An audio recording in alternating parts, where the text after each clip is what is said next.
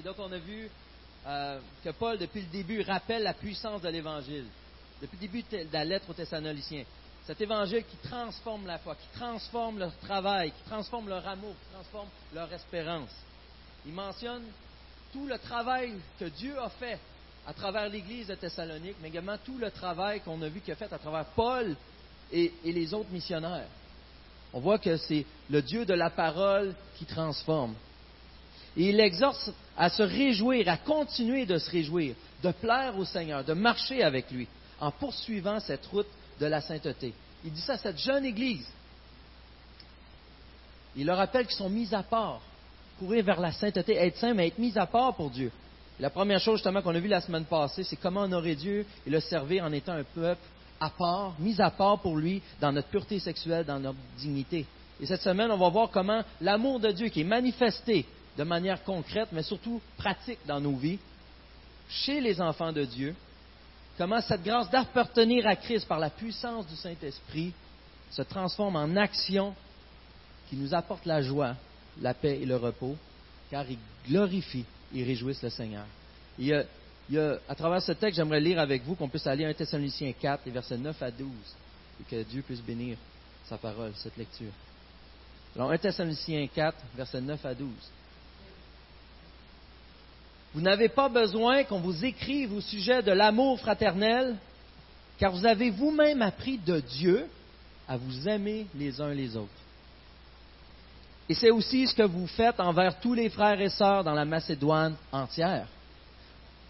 Mais nous vous encourageons, frères et sœurs, à progresser encore, à vous efforcer de vivre en paix, à vous occuper de vos propres affaires et à travailler de vos mains, comme nous vous l'avons recommandé ainsi, votre conduite sera honorable aux yeux des gens de l'extérieur et vous ne serez dépendant de personne. Prions. C'est le temps de prier. Seigneur Dieu, la seule personne qu'on va être dépendant, c'est de toi.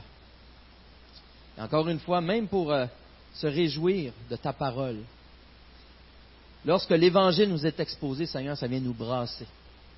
Alors donne-nous des cœurs repentants, donne-nous des cœurs obéissants, donne-nous des cœurs remplis de ton amour qui vont répondre à cette bonne nouvelle que tu nous annonces encore aujourd'hui, cette bonne nouvelle que nous retrouvons en Jésus-Christ. Bénis ces moments ensemble.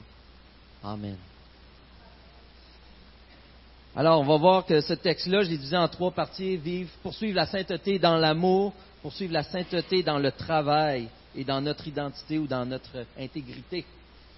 Alors, euh, on commencer avec l'amour.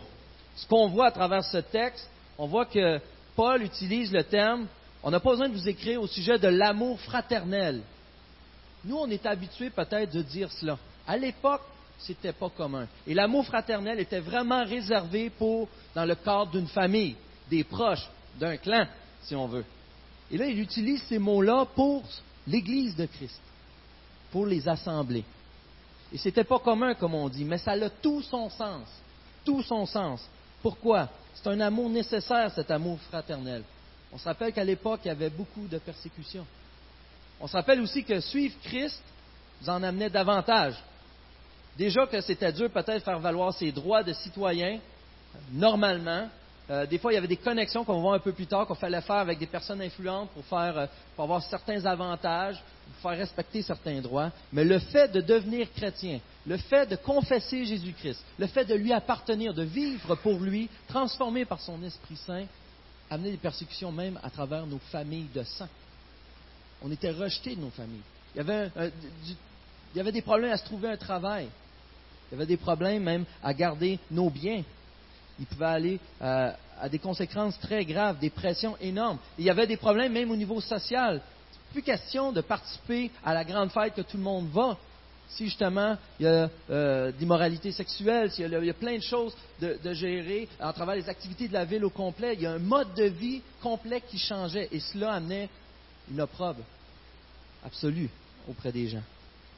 Et en réalité, la vie devenait très difficile pour eux. Il y en a beaucoup que même ceux qui n'avaient pas les moyens de survivre, leur seule chose qui pouvait compter, c'était réellement sur l'Église.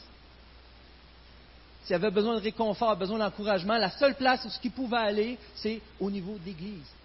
Et là, dans ce cadre-là, on n'a pas besoin qu'on vous écrive au sujet de l'amour fraternel. Donc, ils avaient cet amour fraternel.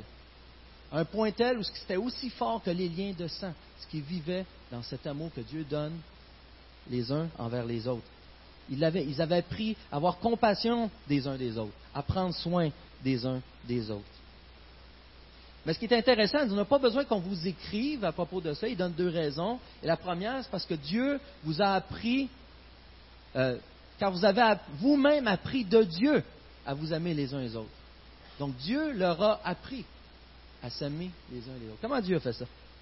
Comment Dieu a fait ça?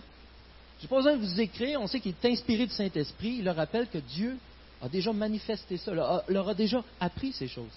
Et de quelle manière On voit à travers l'Ancien Testament plusieurs textes où Dieu inscrit sa loi sur les cœurs. Dieu, par le Saint-Esprit, habite en chacun de ses enfants. Dieu leur a mis à cœur cet amour. L'amour de Dieu transcende, transparaît à travers eux pour déborder d'eux et se manifeste concrètement dans l'Église. Un point tel où que les liens deviennent fraternels pas juste un mot employé à la légère, où les gens ont vraiment de compassion, ont vraiment un amour, ont vraiment un intérêt les uns pour les autres. Les intérêts de l'un deviennent les tiens. Les malheurs de l'un deviennent les tiens aussi. Et tes malheurs et tes joies sont partagés intègrement par les autres aussi. Puisque Dieu les a sauvés, puisqu'il a déposé Saint-Esprit en eux, c'est ce dernier qui leur a donné les nouveaux objectifs. Ils sont sanctifiés, comme on le voit dans un Pierre. Ils ont un nouveau mode de vie. Ils ne regardent plus à leur propre intérêt en premier, mais regardent le bien commun. Regardent l'intérêt des autres, le sacrifice, le don de soi. On voit que Dieu, dans sa grâce, a vraiment inscrit dans leur cœur. Et ça va avoir des conséquences pratiques, cet amour-là. Et on voit aussi que, au verset 10, que c'est un amour qui est réellement divin. Pourquoi? Parce que ce n'est pas juste un principe. On est habitué d'entendre l'amour à toutes les sauces dans certaines chansons plus populaires, là, on a, hmm, ah, ça nous redonne le goût d'aimer. Euh, et ça, ça des fois, pense des fois selon comment on se sent. On voit que c'est un un amour pur, un amour saint qui venait de notre Dieu. Pourquoi? Parce que c'est un amour qui s'est transmis en action. Ils ont fait. Car vous avez vous-même appris de Dieu à vous aimer les uns les autres, et c'est aussi ce que vous faites.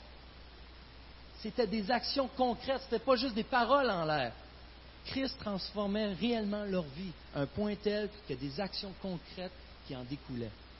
C'est toujours l'exemple parfait de donner cet exemple lorsque vous rencontrez votre future épouse ou votre futur époux et que vous êtes prêt à, n'importe quoi pour, pour l'aimer, pour avoir son attention, pour qu'il soit bien, ce genre de choses. Cette relation avec Christ nous amène à cela en général.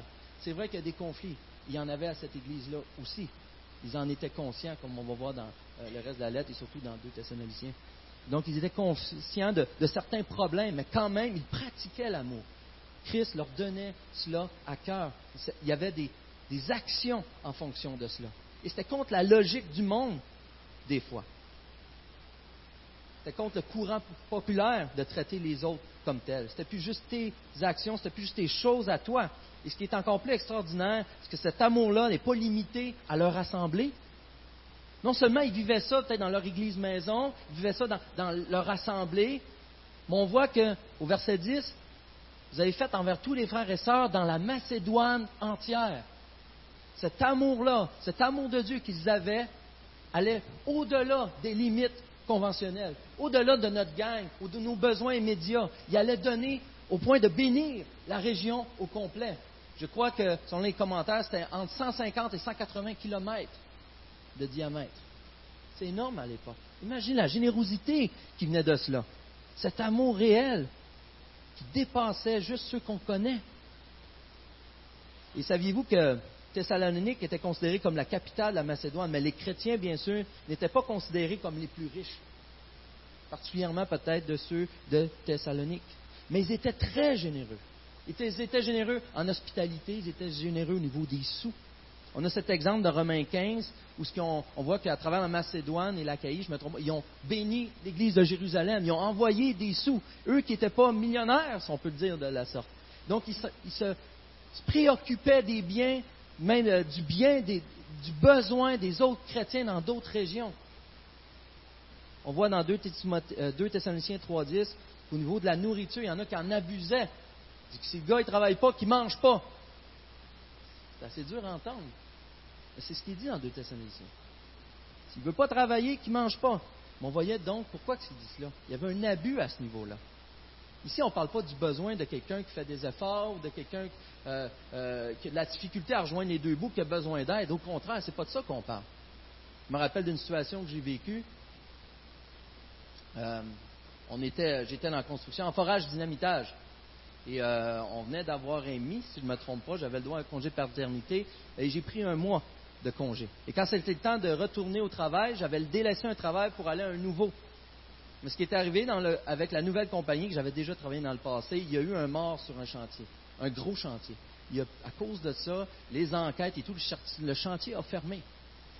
Et là, ils sont obligés de m'appeler la, veille que j'étais supposé aller travailler, que c'est arrivé dans la semaine. Ils, m'ont appelé, ils dit Steve, on ne peut plus t'engager, il faut qu'on déplace tous les, employés qu'on a déjà sur d'autres chantiers, puis on n'a plus de job, autrement dit. Et en même temps, il y avait des grosses histoires de corruption, comme c'était nouveau dans la construction. Et là, la commission Charbonneau qui arrive. Et la commission Charbonneau, ce que ça l'a fait, ça l'a coupé tous les chantiers de génie civil en particulier. Donc, il n'y a plus de nouveaux projets qui partaient. Alors, peu importe la compagnie que j'allais voir dans mon domaine, ils disaient Steve, on étire nos jobs parce qu'on veut garder euh, nos employés, mais on n'a plus, plus, de nouvelles jobs qui partent. On a été trois mois sans salaire. Trois mois. Je n'avais pas le droit au chômage, j'avais quitté la job. Mais pour la nouvelle, mais Dieu avait arrangé cela, Dieu a béni aussi à travers ça.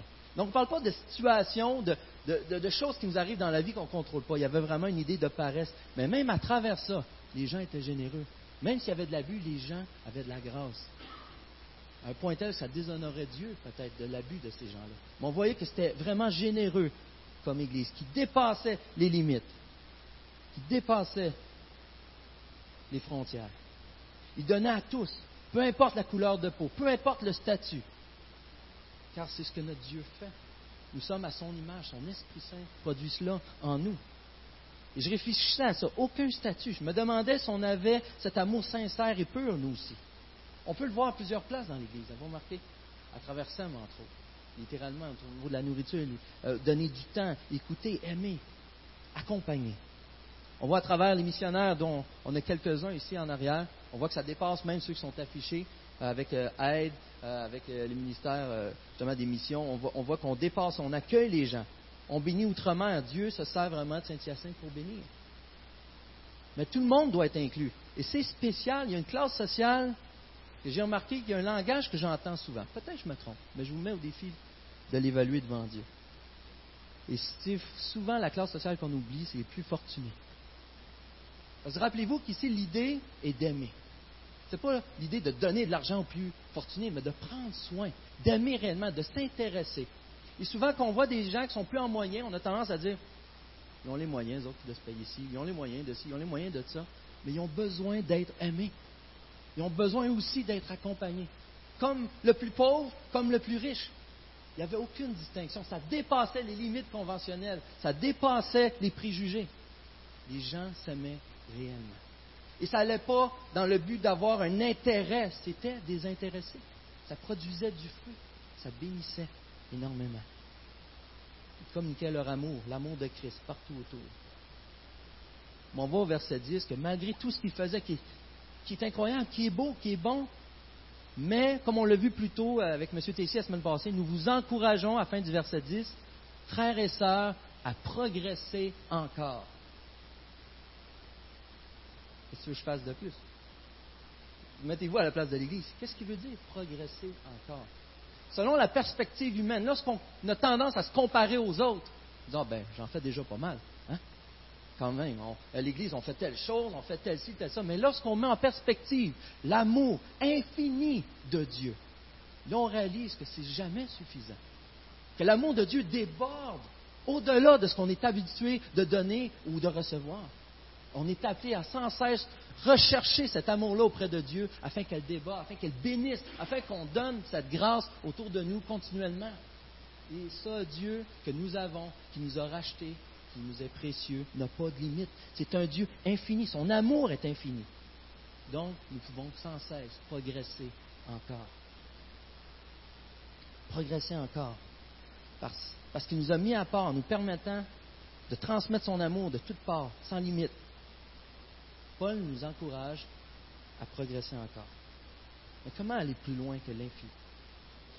Comment aller au-delà de participer à cet amour de Dieu? Comment, comment en action ça peut se révéler? Conduit par le Saint-Esprit, dans le fond, l'apôtre Paul nous rappelle qu'il faut mettre la main à la pâte. Ça se dit les mains à la pâte. Il faut se mettre à travailler. Parce que aimer, c'est se mettre au travail. Remarquez depuis le début, il y a plein de choses qu'il nous dit de faire. Et concrètement, c'est d'aimer de faire ces choses-là. C'est une preuve d'amour. Mais avant d'aller un peu plus loin dans ce sujet-là, j'aimerais qu'on regarde le verset 11. Je vais le relire. Vous allez, concentrez-vous sur chacun des mots. Je vous invite à progresser encore. Et la phrase finit pas là. De quelle manière? À vous efforcer de vivre en paix à vous occuper de vos propres affaires et à travailler de vos mains comme vous nous l'avons recommandé. Selon différentes versions, ça semble plus raide des fois, comment c'est dit. Particulièrement, vous efforcez de vivre en paix. Mais est-ce que c'est moi, ça fait bizarre un peu, ce verset-là, dans le, dans le déroulement du texte? On dirait un sermon de la maîtresse d'école qui vient dire, là, là, mets-toi tes affaires, fais tes choses, puis reste tranquille. Aimez-vous, vous débordez cet amour-là, allez encore plus loin. Là, mets toutes tes affaires, fais tes choses, puis reste tranquille. Comment on met ça ensemble? C'est quoi le rapport? Qu'est-ce que Paul veut dire à travers ça? Qu'est-ce que Saint-Esprit veut nous dire à travers ça? Voici quelques explications possibles. Premièrement, dans cette démonstration d'amour, parce que c'est un argument pour démontrer, pour progresser encore dans notre amour, vous savez, les versets qui viennent, 13 et plus, où ce qu'on parle, mettons, euh, on a vu comment vivre la sainteté à travers la sexualité, à travers le travail, l'amour, le travail, et ensuite vient à travers même la mort, la manière qu'on approche la mort qui va venir après. Euh, et là, dans cette idée de le Seigneur revient bientôt, qui, est réel, qui, est biblique, les gens le comprenaient de manière à ce qu'il revient tellement vite que j'ai plus besoin de rien faire. Il y a certaines interprétations qui croient cela. Je crois que c'est la moins probable. Les commentaires récents sont d'accord euh, là-dessus. Euh, justement parce que ça ne coordonne pas trop dans le texte. Il n'y a pas d'explication. Si c'est un problème majeur et que c'est ce que Paul voulait attribuer, voulait euh, adresser à l'Église, pourquoi qu'il attend d'en parler juste au chapitre 5 après avoir déjà dit les conséquences ce genre de choses-là? Il y a d'autres, je vous invite à aller voir d'autres commentaires, je pourrais vous en donner si vous voulez aller approfondir cette partie-là. Une deuxième réponse possible à ce genre de verset, c'est une réponse à la philosophie de l'époque, entre autres des Grecs, où ce que travailler de mes mains, où ce que euh, m'occuper des petites choses n'avait pas de grande valeur.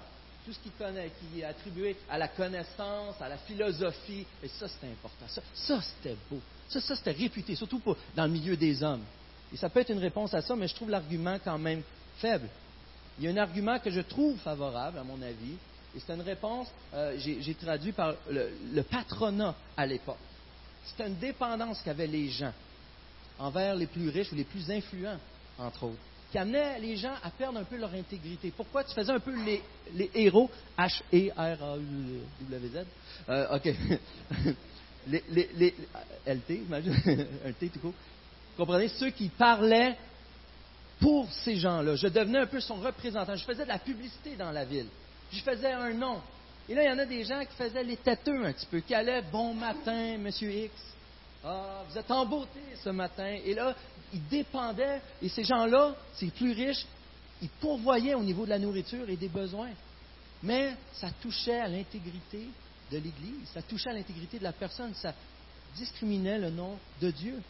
Les gens étaient vus justement comme dépendants euh, de choses malsaines ou attribués au niveau politique d'une manière déshonnête. Paul pas en train de dire, si tu t'intéresses à la politique, tu pêches. Je veux juste préciser, c'est pas ça qu'on dit. Mais à l'époque, la manière qu'il s'intéressait, qu'il y avait des partis pris comme ça, c'était malsain. On pourrait se poser la question, je ne sais pas, je vais aller là ce matin. Je pense que je ne vais pas y aller. Merci Seigneur, parce qu'il y a moins de temps. Euh, mais euh, des questions à se poser là, lorsque nous, nos, valeurs, c'est quoi Est-ce que c'est vraiment Christ qu'on défend ou on défend des gens, des fois, qui n'ont pas les valeurs qui vont avec Dieu? Et euh, je crois que c'est une réponse possible qui explique pourquoi de vous efforcer de vivre en paix, de ne pas chercher encore plus de problèmes, des, polémiques, ou ce qui va amener encore plus de persécutions dans l'Église. Mais si vous êtes persécuté avec l'intégrité que vous avez à cause de Christ, ça va être pour le nom de Christ, pour la gloire de Christ, pas à cause de vos erreurs ou des choses que vous avez faites. Et l'autre chose, c'est aussi de favoriser, de travailler de tes mains. L'idée de, de, t'occuper de tes propres affaires. C'est pas mêle-toi de tes affaires, mais fais, c'est au niveau manuel, de faire tes choses, de, t'occuper, de, euh, de, travailler à tes propres affaires.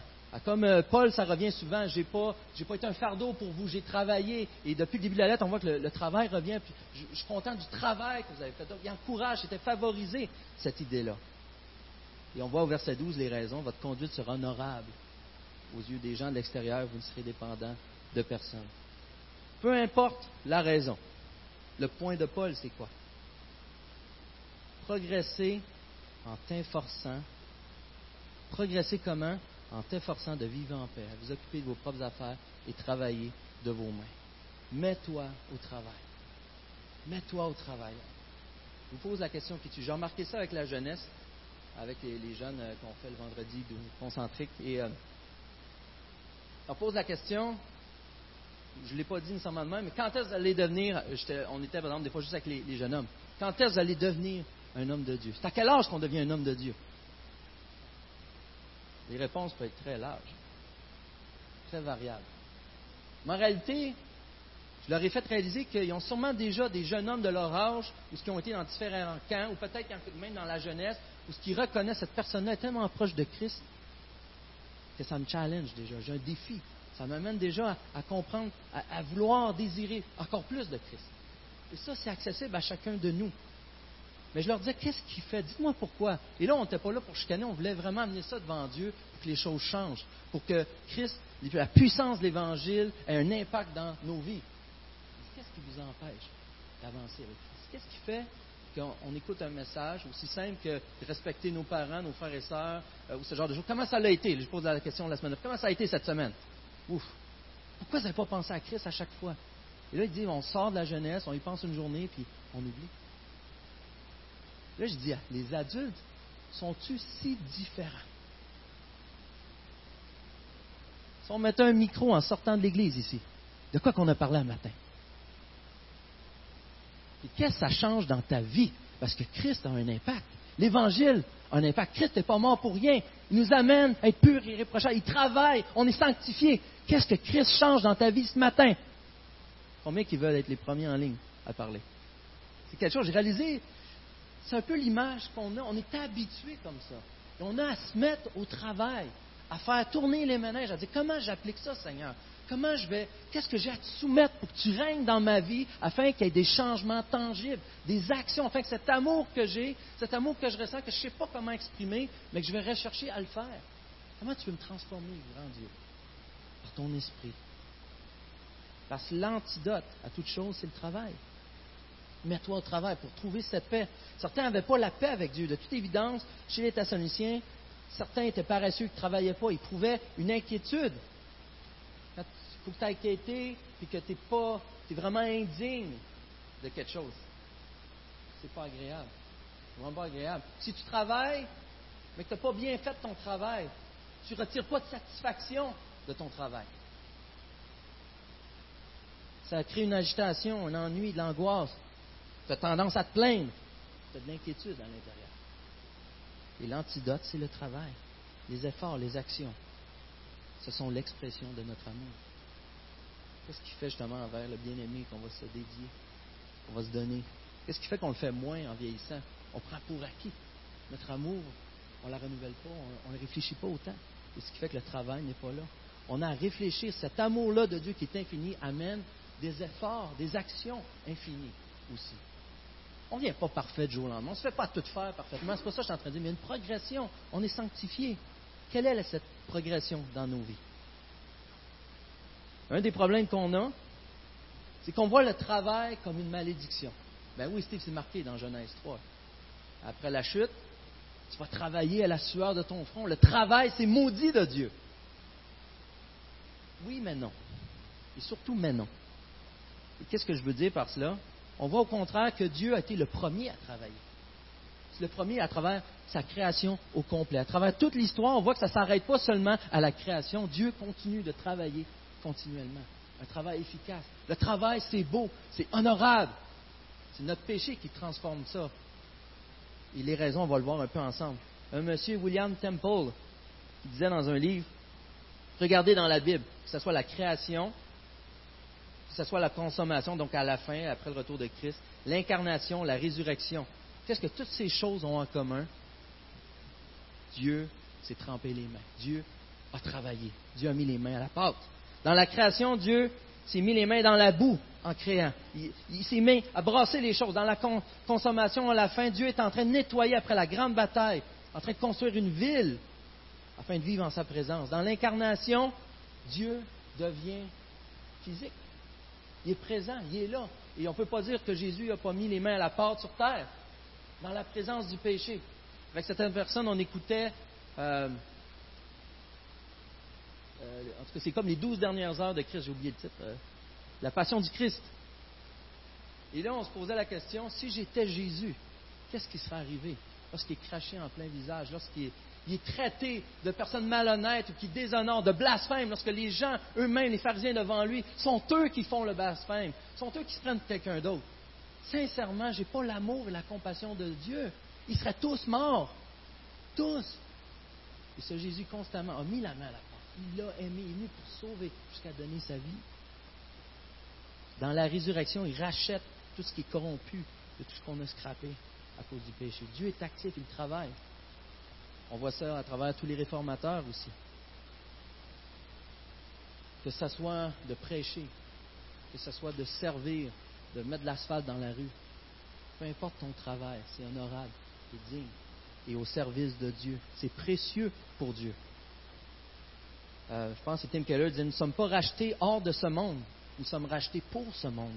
Dieu a inventé les âmes et les corps et rachète les âmes et les corps. Et par conséquent, tout travail est précieux tout travail est précieux.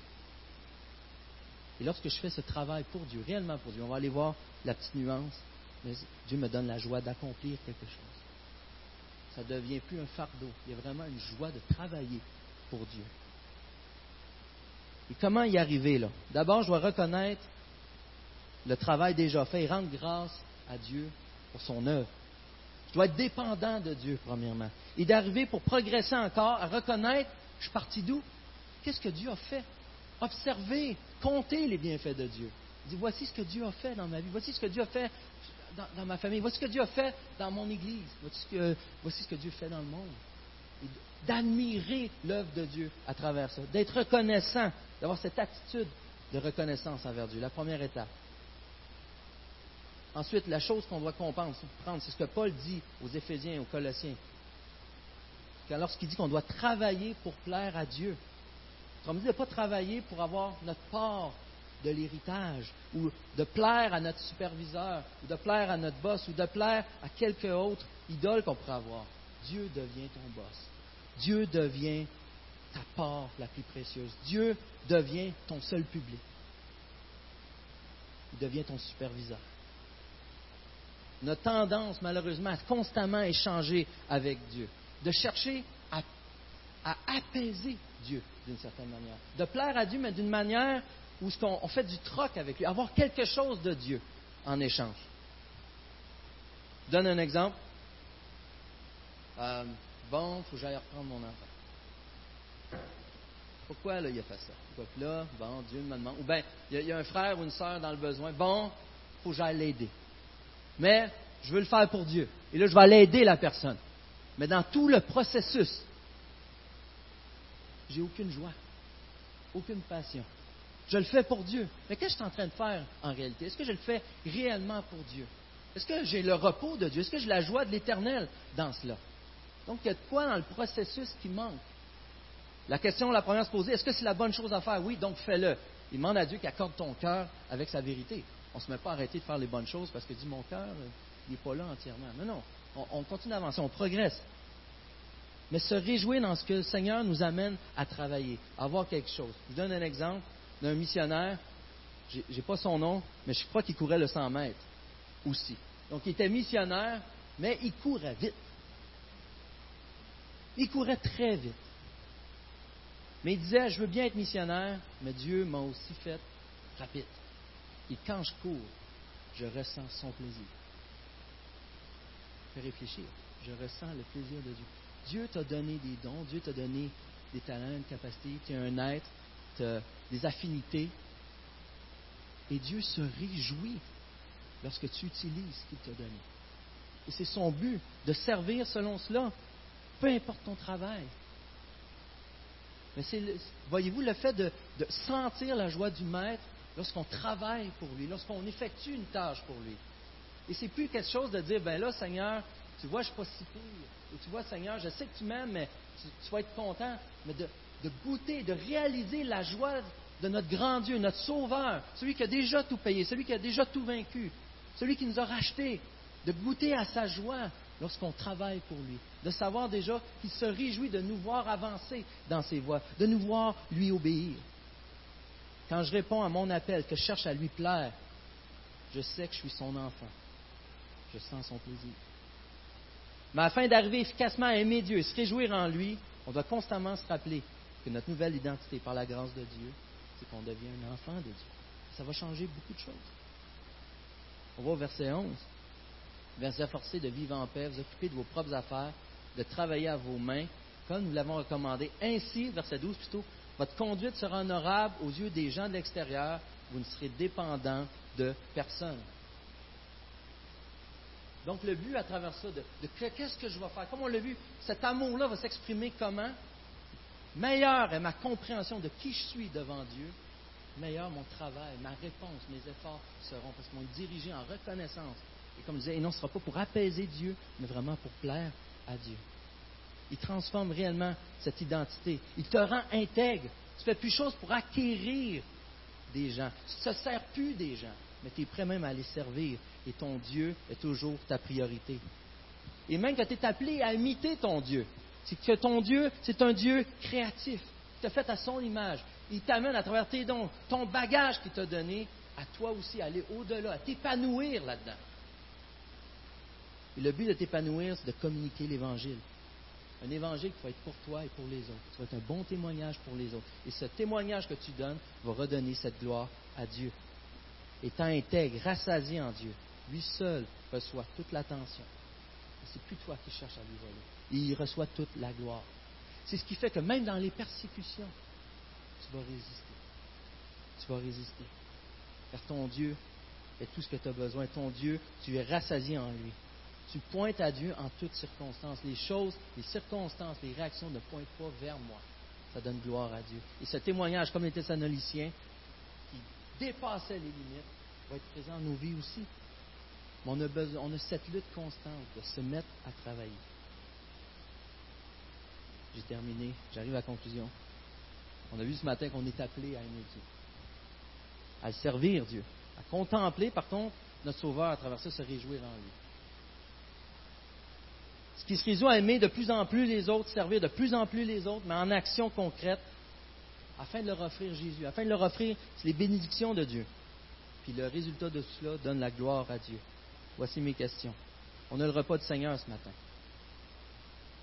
on va se réunir avec l'intention de se rappeler notre Sauveur, de se rappeler qui est Dieu, ce qu'il a fait pour nous. Mais j'aimerais, bien qu'on pourrait pointer plusieurs choses, j'aimerais attirer votre attention sur quelques points.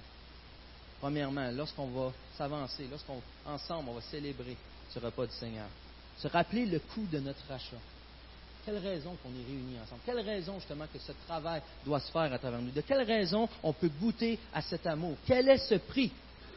Ça a été la mort mais comme avec la passion du Christ, ça fait longtemps qu'il ne l'avait pas écouté, je vous encourage à le revoir. C'est la mort, mais ce n'est pas juste la mort. Ah, Dieu est mort pour nous. L'humiliation qui en est venue. Ce Dieu a vraiment été considéré comme mien. Lui, le créateur de l'univers, pour toi, pour moi, a été humilié jusqu'à mourir pour chacun de nous. Un prix qu'on ne pouvait pas payer, un prix unique. On est appelé à se réunir ensemble pour célébrer son amour. Vous savez, dans Romains 8, rien ne nous séparera pas dit comme tel, mais de l'amour de Jésus. Et peut-être que ce matin, tu ne sens pas cet amour. Peut-être que tu es plus distant. Mais pourquoi?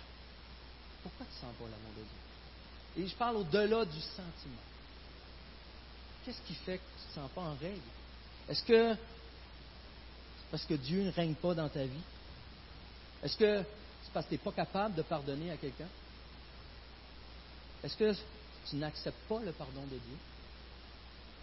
peu importe la raison, en gros, on peut résumer ça à dire que tu résistes à la parole de Dieu. Tu crois un mensonge, ou en tout cas, tu n'es pas dépendant de Dieu.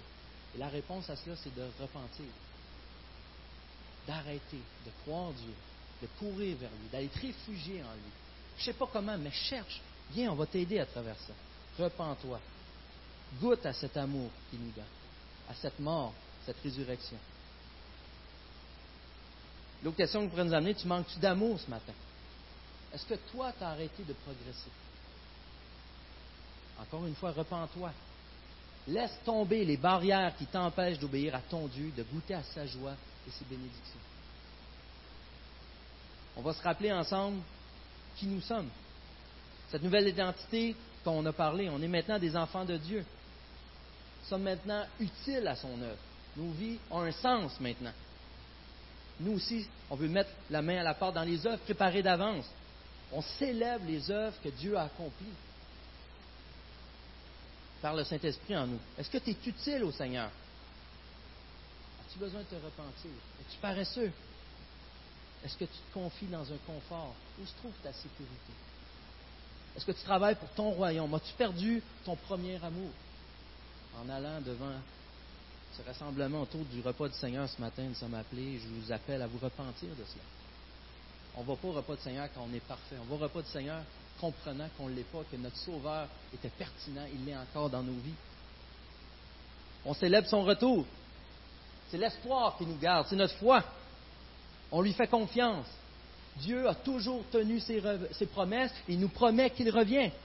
On célèbre cette victoire qu'il a acquise pour le passé, pour l'époque où il est mort et pour le futur. On, on célèbre qu'il veille sur nous, qu'il est vainqueur et que lui-même, Dieu lui-même est engagé dans ma vie. Il a déjà prouvé en déposant le Saint-Esprit en moi. Dieu, le Saint-Esprit. On célèbre cette relation sûre dans les mains de Jésus en prenant ce repas ce matin. On célèbre son retour, non seulement parce qu'il nous garde, mais on lui témoigne qu'on n'est pas complètement satisfait dans ce monde. On veut se satisfaire en lui et il nous manque quelque chose d'essentiel. L'époux est manquant. Nous avons soif d'être complètement débarrassés du péché, afin de pouvoir se délecter en Dieu, mais d'une manière pure, irréprochable, sans obstacle. Alors, qu'est-ce que Dieu t'appelle à faire ce matin? Si tu as à sortir d'ici on te donne le micro, qu'est-ce que Dieu te dit? Que le Saint-Esprit te dit? Comment tu peux enfin aller te confier, trouver ce repos, afin d'avoir t'efforcer de vivre en paix? Comment tu peux faire ça? De quel engagement tu dois prendre afin de répondre à sa volonté? Et le tout en plus d'être couronné de joie. Lui apportant à lui la plus grande gloire en tant qu'enfant de Dieu, étant mis à part pour lui. Quelle sera ta réponse? Prions ensemble avant d'aller au repas de Seigneur.